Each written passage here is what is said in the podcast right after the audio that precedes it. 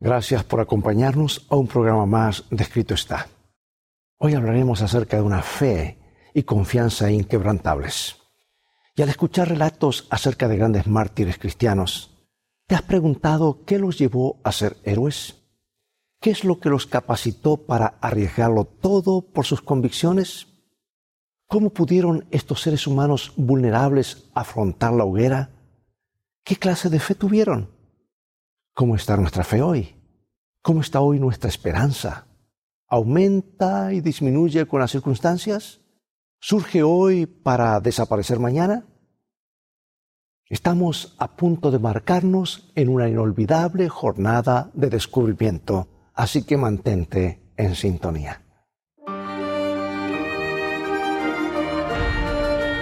Escrito está declara el mensaje final de Dios para nuestro tiempo, presentando al Cristo viviente como la respuesta a nuestras más profundas necesidades. Escrito está con el pastor Robert Costa.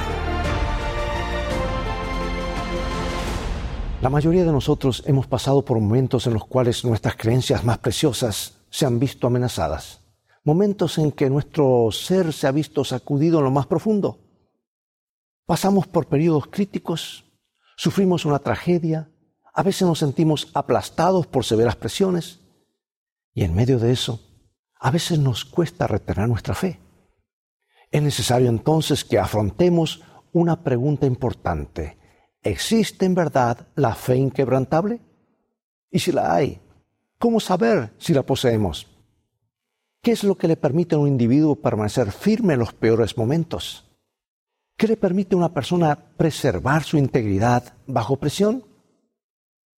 Examinemos pues la fe inquebrantable y veremos de qué está compuesta. Estudiaremos el caso de individuos que desplegaron esa clase de valor y veremos qué motivó su heroísmo. Viajemos en nuestra imaginación a la ciudad de Ámsterdam. Allí encontramos algunos de los ejemplos más notables de personajes que se mantuvieron fieles a Dios y a sus principios en los peores tiempos. Ámsterdam se enorgullece de su larga tradición de libertad y tolerancia. En el corazón de esa ciudad, un poeta holandés del siglo XVII escribió sobre su esperanza de libertad. Dijo así, que la libertad como un sol pueda brillar sobre todo ser humano. Muchos grupos que huyeron de la persecución religiosa han hallado refugio y aceptación en esta tierra de tulipanes y molinos de viento. Pero no siempre fue así. Ámsterdam llegó a ser un bastión de la libertad de la conciencia solo después de, de, terribles conflictos. En un tiempo la sangre de los mártires corría por las calles. Algunos de los personajes más bondadosos y llenos de amor que hayan adornado nuestro mundo fueron quemados en esa ciudad. Y es posible que el asombroso espíritu de esos mártires sea una razón de que esa ciudad se haya convertido en un bastión de la tolerancia. Los ciudadanos de Ámsterdam decidieron que tales horrores no deberían suceder nunca, nunca más. La tragedia sucedió en torno a 1560 o 1570, unos 400 años atrás. Resulta que España dominaba a Holanda. Los que murieron aquí eran mayormente anabaptistas, fieles cristianos, creyentes en la Biblia tuvieron la desgracia de realizar reformas religiosas muy adelantadas a su época. Desarrollaron creencias protestantes cuya aceptación general pues demoró todavía siglos. Y en Ámsterdam los anabaptistas fueron los antepasados de los puritanos ingleses que llegaron allí huyendo de la persecución. Los peregrinos adoraron en esta ciudad y más tarde salieron hacia el nuevo mundo en, en pequeños veleros y en los Estados Unidos fundaron la colonia de Plymouth. ¿Qué creían estos cristianos? Bien fueron los primeros en insistir en la separación entre la Iglesia y el Estado. No querían apoyarse en ningún poder civil para efectuar sus reformas religiosas. La autoridad de la Biblia era la única que deseaban y hacían énfasis en el discipulado en una época en que todos los demás se peleaban por su afiliación determinada a determinada iglesia o credo proclamaban que lo más importante era seguir las enseñanzas y el ejemplo de Cristo mismo. lo que Cristo declaró en su gran oración intercesora a su Padre y que registra en San Juan 17, 17, santifícalos en tu verdad, tu palabra es verdad. La verdad de Dios tiene el poder de santificar a los seres humanos, es decir, los hace santos. Por lo tanto, esos creyentes procuraban cumplir a conciencia el principio del amor de Cristo. Compartían entre sí sus pertenencias según su necesidad. Muchos eran pacifistas, se negaban a combatir, a pesar de que en su época todos derramaban sangre en nombre de la religión. Los anabaptistas no se limitaban a querer reformar los abusos del clero, querían restaurar la iglesia a su condición primitiva, apostólica, antes de ser rica, poderosa y corrupta. Eran los reformadores radicales del siglo XVI y como resultado fueron perseguidos por católicos y protestantes. Aquí en Ámsterdam, muchos de esos fieles creyentes adoraban en secreto debido a la opresión religiosa. Por un cuarto de siglo, los anabaptistas fueron asesinados a millares por la Iglesia Popular. Y cuando leemos acerca de estos fieles mártires, un rasgo resalta en ellos. Casi todos eran laicos, gente común. A veces los mártires de la Iglesia tienden a, a intimidar al creyente común. Parecen ser unos gigantes en la fe. Parecen ocupar un lugar separado, heroico, que pocos de nosotros podremos alcanzar. Pero estamos por conocer a ciertos creyentes cuyos nombres no aparecen en los libros de historia y que casi nadie recuerda, ciudadanos de Ámsterdam cuyas vidas fueron comunes y corrientes, solo que piadosos. Son gente que nos muestra en qué consiste la fe inquebrantable. Avancemos en nuestro viaje imaginario por los canales de Ámsterdam para conocer algunos de ellos al botero Pieter Berghen, por ejemplo. Se ganaba la vida llevando pasajeros y carga por el río Amstel. Y a veces navegaba por esos canales de Ámsterdam con otros creyentes para adorar en secreto. Y cuando Pieter y su esposa tuvieron su primer hijo, procuraron mantener escondido al infante para no verse obligados a bautizarlo en la iglesia oficial. Pero los vecinos eventualmente los traicionaron y entregaron los entregaron a los magistrados. Los juzgaron y condenaron por crímenes contra la majestad divina y secular que quebrantan la paz. Y fue condenado a ser ejecutado con fuego y toda su propiedad confiscada. Pusieron ese fiel botero en el potro, en un último y satánico esfuerzo por quebrantar su fe, pero ésta persistió. Pieter fue quemado en enero de 1569 un buen amigo de Pieter llamado Willem Jans oyó de la ejecución que se planeaba y se apresuró a viajar desde un pueblo vecino para ofrecerle algún apoyo. Y cuando llegó a la puerta de Ámsterdam ya, ya habían bajado la barrera. Willem tuvo que sobornar al portero para que lo dejara entrar. Se apresuró hasta el sitio de la ejecución y llegó cuando llevaban a Pieter a la hoguera. Willem gritó sin temor, lucha con valor, querido hermano. Las autoridades inmediatamente lo atraparon y lo echaron en la cárcel. Y por esas últimas palabras de ánimo, Willem fue torturado sin piedad en dos ocasiones. Pero él no quiso abandonar la fe que compartía con Pieter. Dos semanas más tarde, Willem fue quemado vivo en el mismo lugar. Otro cristiano aprisionado por su fe, Dirk Williamson se las arregló para escaparse de la cárcel de la ciudad. Sin embargo, el carcelero y sus ayudantes lo persiguieron con saña. Dirk llegó a un río, el invierno había comenzado, y sobre el agua había una delgada capa de hielo. Pisando con cuidado, Dirk se acercó a la otra, orilla. Pero antes de alcanzarla, sus perseguidores llegaron al borde del hielo, y el carcelero ordenó a uno de los soldados que siguiera a Dirk pero el hielo no soportó el peso y el hombre cayó al agua. Dirk oyó los gritos y miró hacia atrás. Nadie hacía nada por ayudar. Era evidente que el hombre se iba a ahogar. Dirk sabía que eso le permitiría escapar, pero retrocedió hasta su perseguidor y lo ayudó a salir del agua helada y alcanzar terreno firme.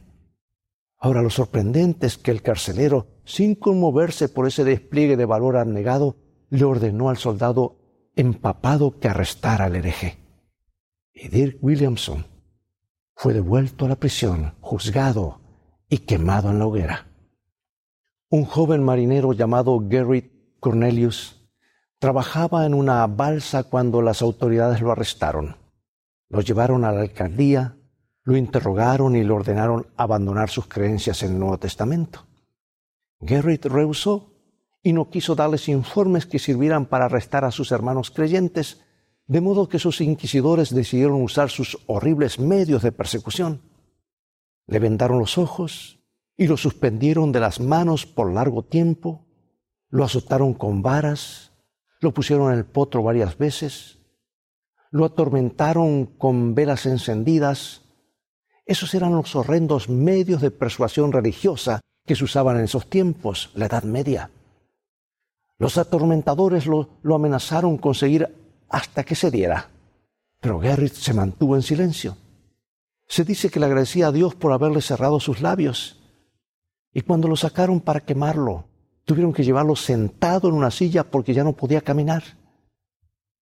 Al llegar a la estaca, el marinero por fin abrió sus labios, pero fue solo para orar con fervor, Padre y Señor, ten misericordia de mí, sabes cuánto te amo.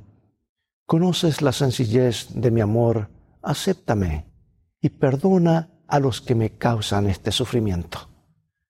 Garrett entregó su vida en marzo de 1569. También está el caso de Clemente Hendricks, un joven fabricante de velas al que apresaron en Ámsterdam por sus creencias anabaptistas. Era un creyente tan nuevo que no había sido todavía bautizado. Pero cuando las autoridades lo amenazaron con lo peor, Clemente se aferró a su fe con increíble, increíble valor. En el potro del tormento fue quebrantado. El dolor fue tan intenso que Clemente dio el nombre de cuatro creyentes, pero escogió a cuatro que no vivían en la ciudad. A pesar de la terrible crueldad, Clemente no renegó de su fe. Y cuando un sacerdote fue para que se confesara por última vez, Clemente le replicó cortésmente que no tenía nada que confesarle, puesto que él no podía perdonar pecados. La mejor confesión, le dijo, es confesar al Señor mi Dios. Clemente murió en la hoguera en marzo de 1569. Dirk, Gerrit y Clemente son mártires poco conocidos, casi sin nombre, aparentemente sin fama en el mundo gente que solo quería ganarse la vida en paz y cuidar de sus familias. Un botero llamado Dirk, un marinero llamado Gerrit, un fabricante de velas llamado Clemente. Como la mayoría de los ciudadanos de Ámsterdam vivían del mar, los ríos y los canales, ellos también hacían lo mismo. También hubo mujeres que sufrieron torturas, mujeres con nombres comunes como Anneken, Janneken y Úrsula, la pregunta es, ¿qué hizo que la fe de estos ciudadanos comunes de Ámsterdam fuera tan inconmovible? Esa es nuestra pregunta para hoy. ¿Qué los hizo ser tan fieles en lo peor de las épocas? El cuadro se aclara si examinamos los registros que se guardan en la alcaldía de Ámsterdam. Allí están los decretos de la corte, las interrogaciones y las sentencias de muerte. También se han preservado algunas de las cartas que estas personas lograron enviar fuera de la cárcel. Y al juntar todos los elementos se comienza a perfilar cierta cualidad, cierta perspectiva especial. Considero que es el primer elemento que hace que la fe sea inquebrantable. Es el primer ingrediente de esa cualidad interior que capacita al individuo a mantenerse firme en los peores momentos. Estos sencillos ciudadanos de Ámsterdam estaban llenos de una esperanza extraordinaria. Un hombre llamado Dirk Pieters, mientras esperaba su ejecución en la cárcel, escribió una conmovedora carta para consolar a la que llamó mi muy amada hermana y esposa Wellemuth. Y en esas líneas procuró hacer llegar al corazón de su esposa la esperanza que animaba el suyo y citó estas palabras de Cristo en Juan 16, 22. También vosotros ahora tenéis tristeza, pero os volveré a ver y se gozará vuestro corazón y nadie os quitará vuestro gozo. Este hombre le ayudó a su esposa a enfocar el gozo futuro de verse reunidos en la presencia de Cristo. Escribió, Te amonesto, mi muy amada, acerquémonos con corazón íntegro en la plena seguridad de la fe. Te pongo en las manos de Dios. Dirk luchó con la angustia. No permitió que las circunstancias lo aplastaran. Y también citó las palabras llenas de confianza de Pablo en Romanos capítulo 8 versículos 35 y 37. ¿Quién nos separará del amor de Cristo? ¿Tribulación o angustia o persecución o hambre o desnudez o peligro o espada? Antes en todas estas cosas somos más que vencedores por medio de aquel que nos amó. Dirk se aferraba de realidades eternas, miraba más allá de los barrotes y de los muros de la prisión, y pudo afirmar que absolutamente nada, ni la vida, ni la muerte, ni ninguna cosa en toda la creación podría separar al creyente del amor de Dios en Cristo. Eso es lo que Dirk compartió en su hora más sombría con su esposa, el ser más querido para él. Veamos esta gran esperanza en el joven Clemente, que fue cruelmente torturado por su fe. Resplandecen las cartas que les escribió a sus padres desde la prisión antes de morir. Clemente halló lo que llamó un hermoso consuelo en estas palabras de Pablo que están en 1 Corintios 2.9. Antes bien, como está escrito, cosas que ojo no vio, ni oído yo, ni han subido en corazón de hombre, son las que Dios ha preparado para los que le aman. Él dijo lo siguiente, dijo, nuestra muerte no es más que una introducción a la vida eterna para reinar con Dios y Cristo. Deseamos y anhelamos tanto la aparición de nuestro Señor en las nubes para ser arrebatados a Él en las nubes y llegar a ser como Él. Y Clemente concluyó la carta con estas palabras. Mis queridos Padre y Madre, os digo adiós, si así le place el Señor, hasta la aparición de nuestro Señor. Que la paz del Señor sea con todos, con vosotros, para siempre. Ahora, amados, estas son palabras de un joven quebrantado en el cuerpo, pero increíblemente vivo en el espíritu. Se hallaba lleno hasta rebosar de una esperanza extraordinaria, la esperanza de la venida del Señor Jesucristo, y su fe resultó ser inconmovible, eterna. Los individuos que perecieron tan valerosamente en Holanda fueron gente común, llena de una esperanza extraordinaria. Pero por eso no fueron aplastados, por el dolor y la angustia del momento. Tenían una perspectiva más grande, más amplia, más noble. No dejaron de percibir las cosas malas que les estaban sucediendo. No ignoraron todo lo terrenal pensando solo en lo celestial, no. Miraron más allá de sus enemigos y vieron el amor de Dios. Miraron más allá de la persecución y vieron el rostro de Cristo. Miraron más allá de la hoguera y vieron la cruz del Calvario. Amigo y amiga, la fe inquebrantable depende de nuestra perspectiva. A muchos la fe les falla por esta razón. La fijan en el momento presente. Si el sol brilla, las aves cantan, Dios los ama. Pero en cuanto se nuble y, y comienzan los truenos, Dios parece estar muy lejos. Debemos proyectarnos más allá de la fe superficial. Lo hacemos no cerrando los ojos a lo que nos rodea, sino simplemente mirando el cuadro completo con una visión en conjunto. Procuremos evaluar nuestras vidas desde la perspectiva de la eternidad. Los planes de Dios son mucho mayores y sólidos que los obstáculos que afrontamos cada día. Su amor es mayor que las irritaciones que nos inquietan. Amigos, debemos basar nuestras vidas en las cosas eternas e inmutables de Dios y no en los sentimientos del momento. Eso es lo que, no, lo que no anima, nos anima en la gran esperanza. Ese es un elemento esencial de la fe inquebrantable. Puede que no te encuentres hoy en prisión ni frente al martirio, pero puedes afrontar problemas aplastantes. Quizá la adicción a las drogas o al alcohol. Puede ser que tus hijos estén fuera de control. Tu vida de hogar puede parecerte una prisión. Puedes estar luchando con el impacto de las cosas terribles que afrontaste en tu niñez. Pero escúchame, no necesitas quedarte en esas prisiones. Puedes proyectarte más allá de ellas. Hay esperanza para ti. Hay esperanza en la perspectiva de la eternidad. El punto de vista de Dios te mostrará una salida. El punto de vista de Dios crea soluciones. Deja, pues, que te inunde la esperanza viviente que Cristo trae hoy. Necesitamos aferrarnos de algo inconmovible para experimentar la seguridad que proviene eh, de una fe inquebrantable en Dios. Debemos fundar nuestras vidas en las cosas eternas. Así que todo es asunto de perspectiva. Eso es lo que permite que la gente común permanezca fiel en los peores tiempos.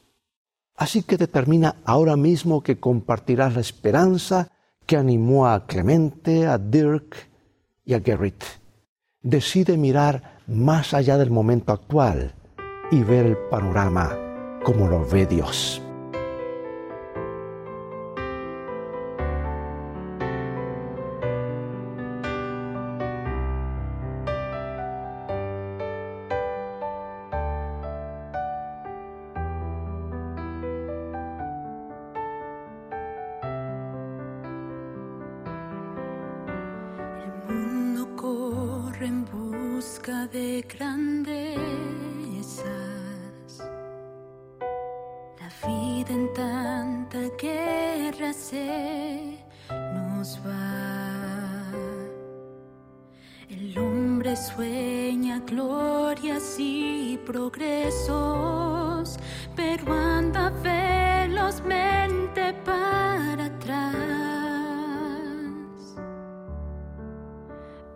concede gloria verdadera.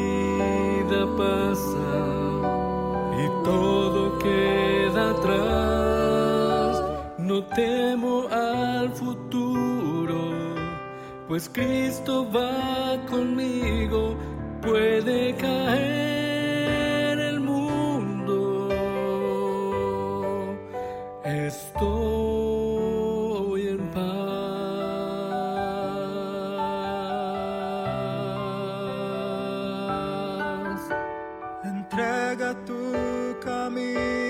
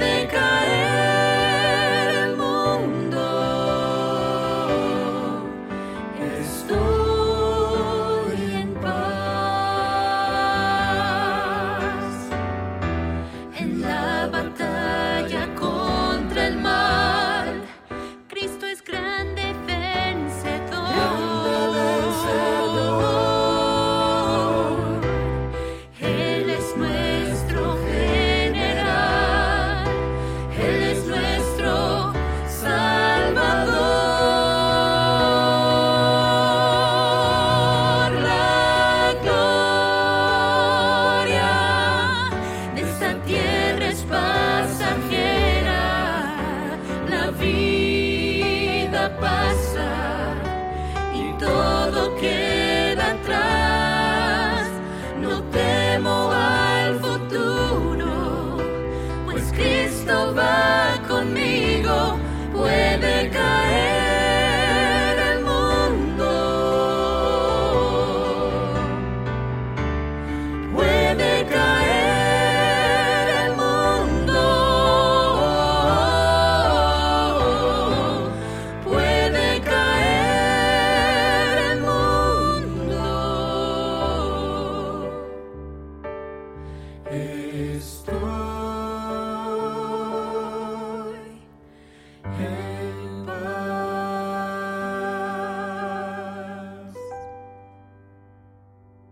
Acompáñame en oración. Amante Padre Celestial, estamos profundamente agradecidos por esos valientes hermanos en la fe. Gracias por su inspirador testimonio en los peores tiempos. Necesitamos la perspectiva de la eternidad. Necesitamos que tu punto de vista eterno se manifieste en nuestras mentes y corazones. Necesitamos una gran esperanza que nos pueda llenar hasta rebosar. Captura pues nuestra atención, fija nuestra mirada en lo más importante, manténnos vivos en esperanza. Lo pedimos en el nombre de Jesús. Amén. Dirk, Clemente y Gerrit miraron más allá de sus celdas, más allá de las cadenas y las barras, más allá de la hoguera ardiente, de las nubes y los cielos, al mismo trono de Dios y a la eternidad. La fe de ellos era inquebrantable porque vieron el poder de Dios, vieron la eternidad, contemplaron la recompensa al fin del camino.